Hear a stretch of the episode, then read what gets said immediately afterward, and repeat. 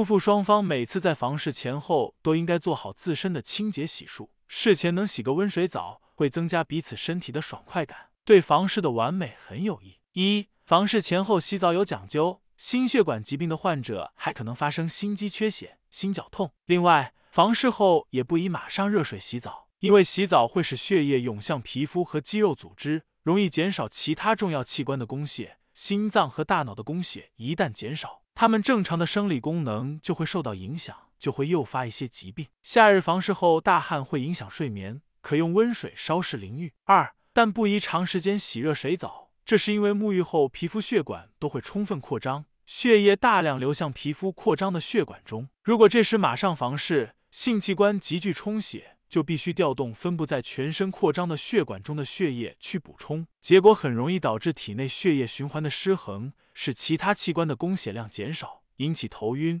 乏力、心悸等身体不适，严重时血糖可能偏低。三、私处的日常卫生，每日温水清洗外阴和肛门区域，清洗外阴部要用清水，清洗肛门避免使用刺激性肥皂，需有专用毛巾、清洗盆，注意从前向后洗。先清洗外阴，再清洗肛门区域，有条件最好用喷头喷洗。四，每次大便后要用柔软的手指由前向后擦肛门，有条件最好立即清洗一次。五，毛巾要注意清洗干净，每日换洗内裤，内裤应选择纯棉、真丝类柔软材质，少用化纤类，避免穿过度紧身的内裤。毛巾、内裤应在阳光下晾晒，在潮湿的环境下阴干容易滋生真菌。六。不论是男性还是女性的外生殖器，其黏膜外都有皱褶，很容易滋生细菌。男性的包皮与龟头之间常常有白色的包皮垢，存有很多细菌，如不及时清洗，会造成龟头炎和包皮炎，